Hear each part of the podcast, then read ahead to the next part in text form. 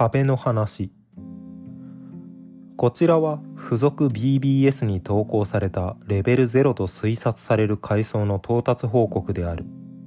この報告の内容は最終的に却下されたが報告そのものが特筆性の高いケースを記したものであると判断され当ページにアーカイブ化された。このページを読むにあたり当該掲示板においてのハンドルネームは日付や IP アドレスなどから生成 AI によりランダムに割り当てられたものであり特定の意味を有していない点を留意すること。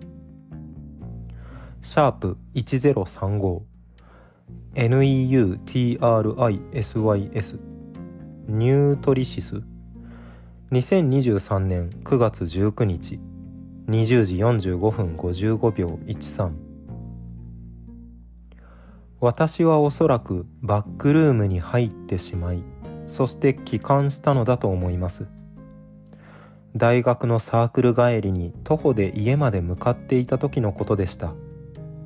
その日は典型的な熱帯夜で服が汗で張り付くような暑さだったことを覚えています。暑くて喉乾いたし自販機の上の方に目をやって何か買おうかなと思った瞬間です。後ろからブルーシートのような大きな布でバッと急に覆いかぶさられたのです。そのままに自分の視界が奪われました。初めは人さらいか何かかと思ったのですが自分が暴漢に持ち上げられて浮くどころか布の中に落ちていくような経験したことのない感触を味わった時に直感的に違うと分かりました。私の周りには全く人の気配がせずただ眼前の布地だけがそこにあるように感じられました。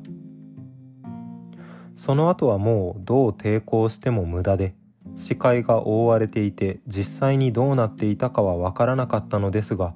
自分の体がありえないところまでずるずると落ちていくように感じました。シャープ1036 2023年9月19日20時59分1秒37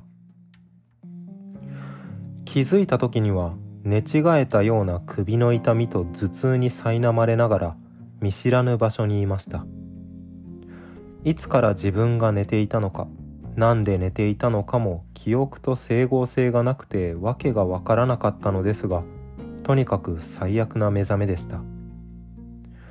目が覚めれば私の四方は黄色い壁面でした。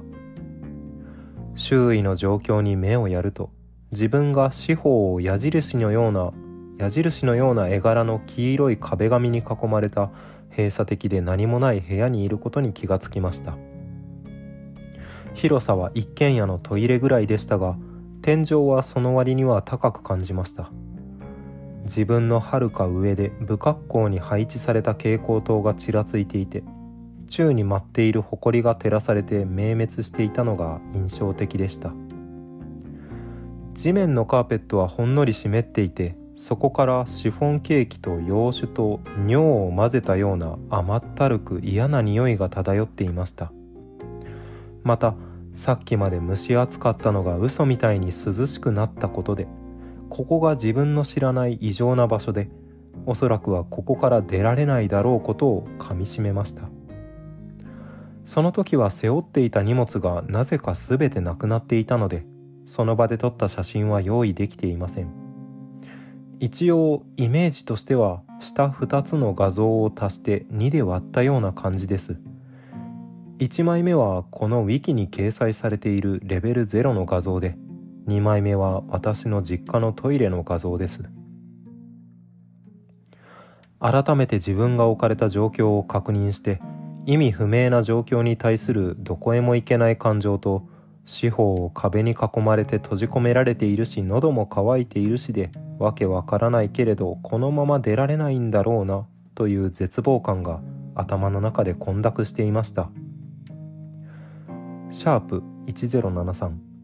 2023年9月19日21時11分30秒09ここからがさらに意味がわからないのですがその先のことをあまり覚えていなくて気がついたら私は近所の踏切の前に立っていたのです。車道の真ん中でした。列車が通過する時の轟音強い風猛暑。そして踏切から鳴り響く大きな不協和音で再び目が覚めました。私はひとときの安息を得た後何とか現実へ戻ったことを理解しすぐに車道から歩道へと移動しました。そして私の荷物があの自販機の場所に野ざらしで置いてあることを確認しました。シャープ1038 2023年9月19日21時18分48秒10当然知人にはこのことを信じてもらえませんでした。自分の記憶はある程度確かであることが本当に薄気味悪く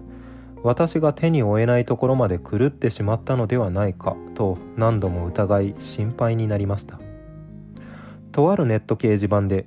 このサイトならもしかしたらあなたの話を興味深く聞いてもらえるかもと諭されたのをきっかけにこのサイトを見つけることができました。ここの記事についてはある程度目を通させていただきました。その上でようやく私はこの体験をおそらくは四方に壁がある小規模な階層として定義されるレベル0の未知の副次階層に入り込んだものと自ら説明をつけ安心しました。もう一度私が入った空間の特徴をまとめます。レベル0に酷似した特徴。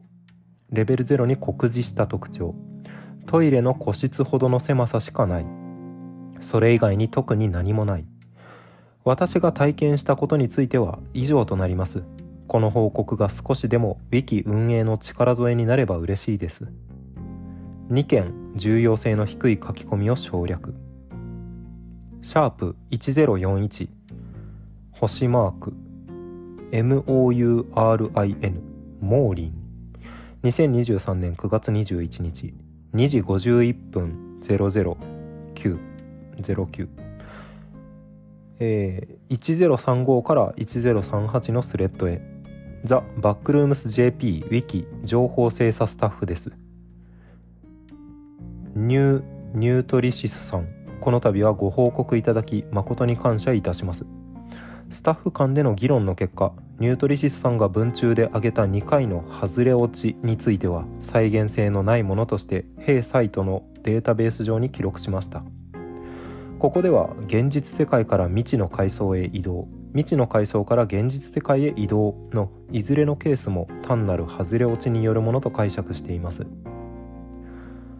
また文中で到達していた階層についてはレベル0の未知の副次階層ではなくレベル0そのものである可能性が考えられます。この理由を説明いたします。シャープ1042スターモーリン。2023年9月21日2時53分18秒33レベル0の構造に一切の規則性は見いだせません。レベル0は一般に様々な部屋や廊下が不規則に接続された空間であると言えます。これを部屋を構成単位とするのではなく壁が構成単位であると捉えた場合レベル0は不規則に壁が配置された空間と言い換えることが可能です。ここである空間の中に以下のように壁が生じていたと考えます。迷路のような画像が貼り付けられています。